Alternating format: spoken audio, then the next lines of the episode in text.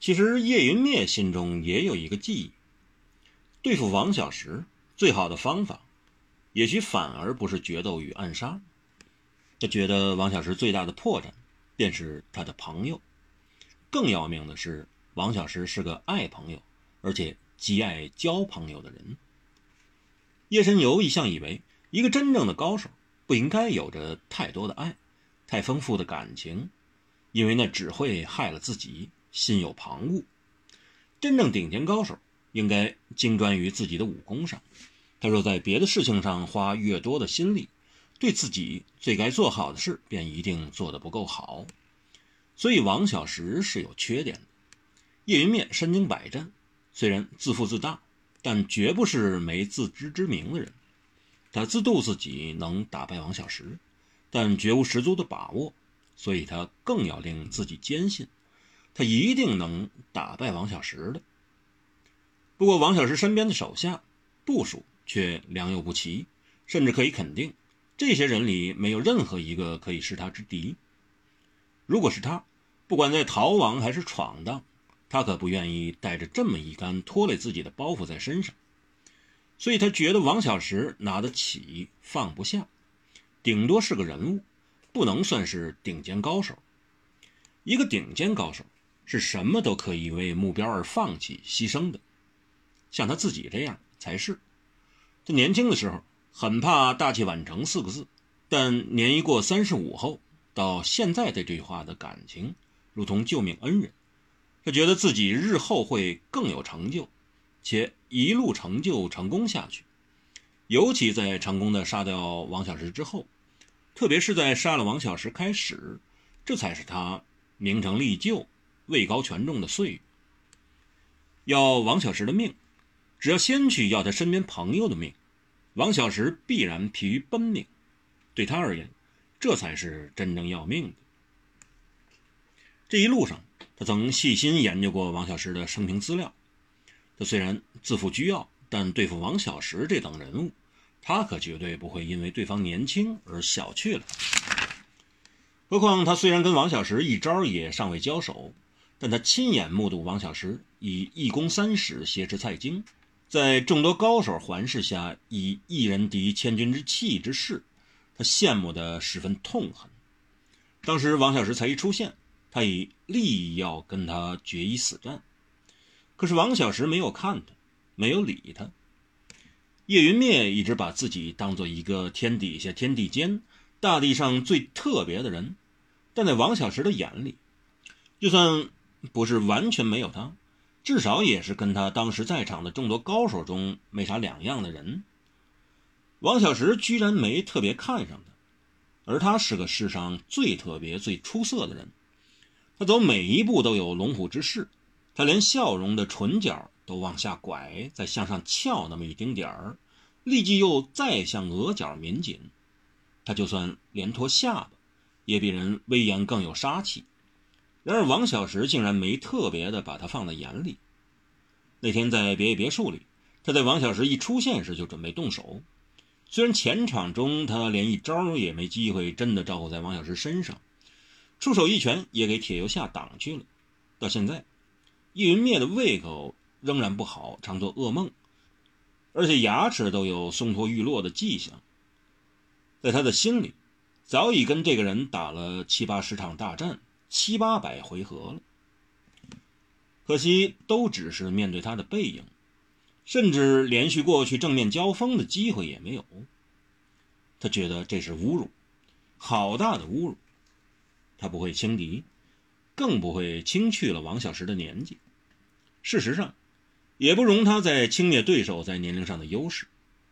以前，他就在远比他年轻的精挑书生手中尝过败绩。他要对付那个人，自然会研读他的资料。别人以为神游爷爷叶云灭只会嚣张狂妄、目中无人，但他其实在暗地里下了苦功，熬了不少苦头的。有时候自大是对自己必要的欺骗，自负也是，因为有些人若连这个也没有，就什么都没有了。自卑的可怜，自卑本身就是很可怜的事。对叶云灭而言，他。只是整天觉得自己已经取胜了、打赢了，成天认为自己已成功的击败了、打垮了对方，他才会有信心以及开开心心的活下去。否则，连做人的勇气只怕也荡然无存。有一种人就是这样，他非要得想象自己已经取得胜利、获得成功不可，甚至还得成天挂在口边笔下，不然就完全失去了战志和斗志。他必须要想象自己能一拳打掉对方全部牙齿，并吞回肚子里去。虽然其结果可能是他自己给人一拳打落所有的牙齿，并吞入自己肚子里，但要是连这幻想也没有。他的下场就一定会是给人一拳，连牙齿打脱，并全吞入肚子里。的确，想象自己已取得成功，就是通往成功的一条捷径；幻想自己会得到胜利，正是最终取得胜利的快道。他虽然一直不断地告诉自己：“我一定赢，一定胜，我一定能打倒王小石。”可是他也很踏实地研讨王小石的性情和事迹。既然已下令他追杀王小石，蔡京已招人，包括管事孙收皮，提供了王小石的不少资料。何况太感动、郝银公、白高兴、吴开心一路化身乔装，捎着王小石等一干人，自然有他不少最新消息、最实际的资料。譬如，王小石一向喜欢吃。他很讲究美食，但他的所谓美食，不是去吃山珍海味、珍馐美肴，他只是吃他喜欢吃的。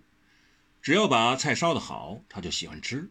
他喜欢吃的菜可能只是莲藕、豆芽、咸菜、韭黄、韭菜花、咸蛋、鸡肠、鸭肾，诸如此类的小菜。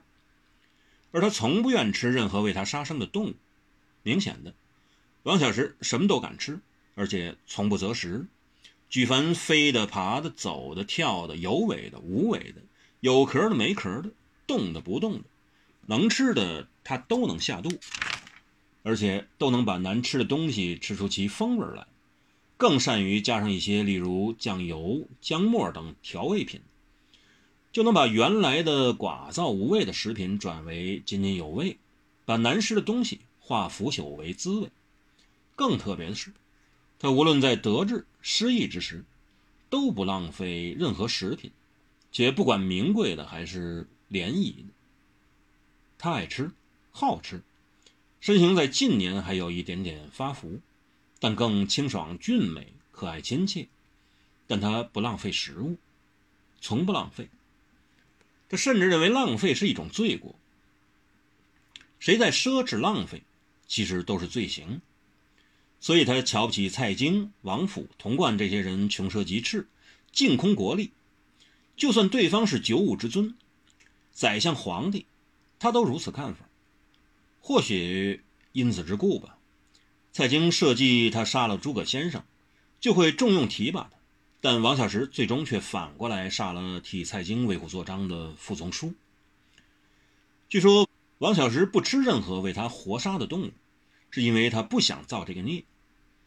他虽爱吃素，但并不是常年素食的人。他也吃肉，也吃的没有禁忌，只不过只为自己食欲，就把活得好好的动物用手一指，立即游得好好的鱼、与世无争的龟、小巧可爱的果子狸，立刻都给活杀剥皮，鲜血淋漓，只为了人的食欲。而偏偏人可食的东西多得很，却不见得施予他们一些，而他们从未伤害过人。而且他们可食的绝不如人的多，谁有权利要任何生命死便死，活便活？王小石觉得人才是最残忍的动物，而且对生杀大权的操纵远超于其应有应得的本分。叶云灭对这也研读过，并且根据自己的推理联想过，他所选取的想法跟郝吴白泰四人当然很有点不一样。他们四人收集王小石对食物的喜恶，原因是为了便于下毒。叶云灭开始是为了要打败这个人，但研究着研究着，他已对这个年轻人产生了兴趣。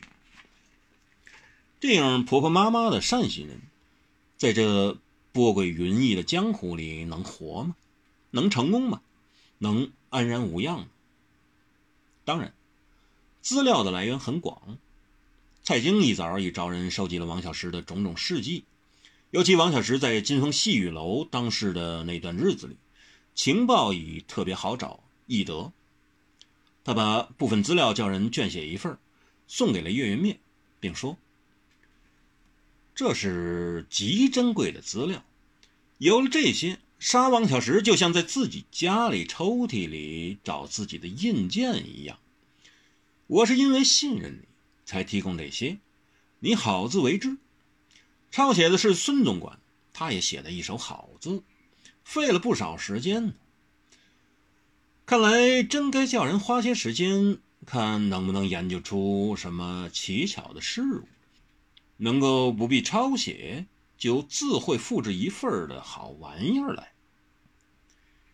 这样说法，好像也有若如此还杀不了王小石，那就该死的意思。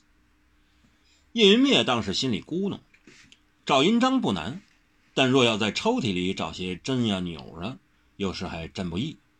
有时可能忘了放哪儿，有时万一不小心还会给扎一记。找人研究发明，这些人不都全给你们郑用为搞些新花样，让皇帝开心寻乐去了？哪有余力干别的？在王小石饮食习惯的情节上，比较有利于大肆喜下毒落药，但也有其他十分有趣或可供参考的。例如，王小石喜欢收集石头。这可能跟他名字有关之故吧。听说叫谢豹花、林头花的特别爱花，叫张大户、王百万的特别有钱的道理是一样的。不过，经过在武术上艰苦锻炼才寻觅出自己一条路向的叶云灭，很快又寻思出其间的相异之处了。王小石爱石头，但却从来不特意收集名贵的石头，而且也从不夺人所好。也从没做过类似赵佶、蔡京、王府那种哪个地方有美玉奇石就不惜代价、不顾一切占为己有的事。他爱石头，只要是罕见少有的奇石，他都收集。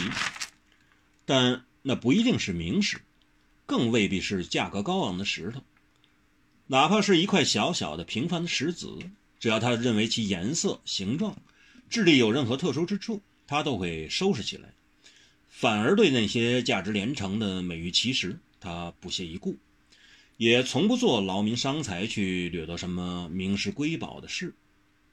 这个特性，就算在他独立主事金风细雨楼时，也依然故我，不侵不掠，只把他自行收集的大小奇石，用以铺风雨楼的路，而其中较为珍奇的石子，他都用来把本有七层的白楼再多建了两层。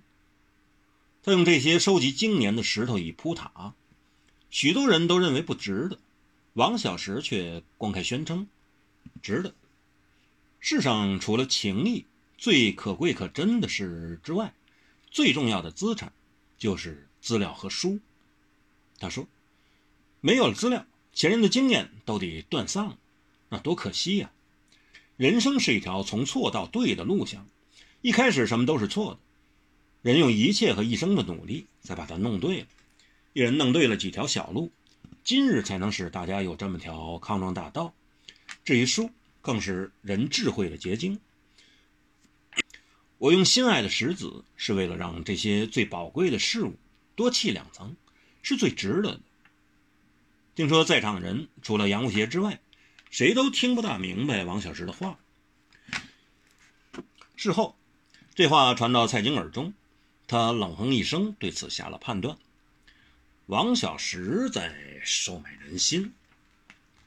总管是孙收皮，不大听得懂蔡京的意思，不知他是为了讨好蔡京，还是他真的好学不倦，勇于私请。他也记录了他向蔡京请教王小石怎样用石子来收买人心，石头如何收买人心。他可不是收买一般人的心。蔡京的回答是：“他知道历代历家都推崇尊重读书人和整理经籍的人物，而鄙薄焚书坑儒、杀害读书人的人，所以读书人最小气，最无容人之量，最夸夸其谈，但成不了大事，却又不许人批评。你看，前朝王金公有学问了吧？也不一样，容纳不了异议。先后宠臣司马文公更有大学问，但也一样听不了新见。王小石聪明，他用自己收集的石头起书斋档案文库，不花几个钱，却讨好了人物，收买了书生之辈。不过，据记录，王小石收集石头是从小开始的，他好读书也是从小的习惯。他的出身并不算好。父母并不鼓励他读书，但他天生好练武、读书、交朋友、收集石头。他甚至还喜欢鼓励身边朋友多读书，引诱劝说他们向他借书，代价便是一颗奇特的石头。那样一块石子，从哪儿捡来都可以。王小石似志不在石，而是在他要朋友乡里以石换书的过程，去珍惜书。并体悟这是要付出代价才能换取的态度。直至而今，逃亡的路上，王小石看到美丽独特的石头，仍然会为他驻足，仿佛他在感叹：这么块天造地化、万端独有的奇石，怎么会流落在这儿？怎么无人理会？经过什么样的天机，才能叫他遇上这块石头？王小石也喜欢住客栈。他竟留恋客栈，像那么个常常流浪的人，他居然很喜欢客店，不管大的、小的、豪华的、简陋，他都不嫌弃，不生厌倦。他喜欢住店，而且喜欢住店的那种感觉。也许，他天生就是一个流浪的人，天生就没有家，所以客栈就成为了那么一个浪子的家了。他还跟他的兄弟说过，每一个客栈。是每一个故事，每一间房都有一段情节，其间有悲欢离合、喜怒哀乐。你看，大客栈每天晚上点亮了多少盏灯，那里边有多少故事；小客栈每日晨出暮入，有多少情节。住进去，只要是一间房，好像就跟先前的人后来的情节全都糅合了在一起了。就别说融会通透，就算想想。也令人追回神往。这是王小石的想法。对叶云灭而言，那是相当荒谬。住店就住店，有什么好想象的？奇的是，王小石尽管喜欢住店，却很少露营。在他生平里，很少有露营的记录。浪子可不一定在日落之间找到落脚之处的，浪人不一定有家可容的。王小石为何不餐风饮露？那样不更诗意、更自在吗？莫不是他以前在露营的时候，给一只蜜蜂飞进帐篷里去，在他鼻子上叮了一口，还是帐子沾了萤火烧着了，把他烧得一屁股焦了，他才不喜欢露营架帐？云灭看着王小石的生平资料。也不觉为这个人的种种奇趣好玩事迹所感染，神思恍惚间，居然也深知入明的想到了这两个荒唐的可能。当然，这对一生一直以来都很古板火燥的夜神游而言，已算妙想入魔了。他思潮才约略那么脱离了轨道一下，立即就告诫自己：怎么神思恍惚？嘿！别中了那疯疯癫癫小子的毒到底是中毒还是影响他升起了一座更新更有趣的想法那就见仁见智了。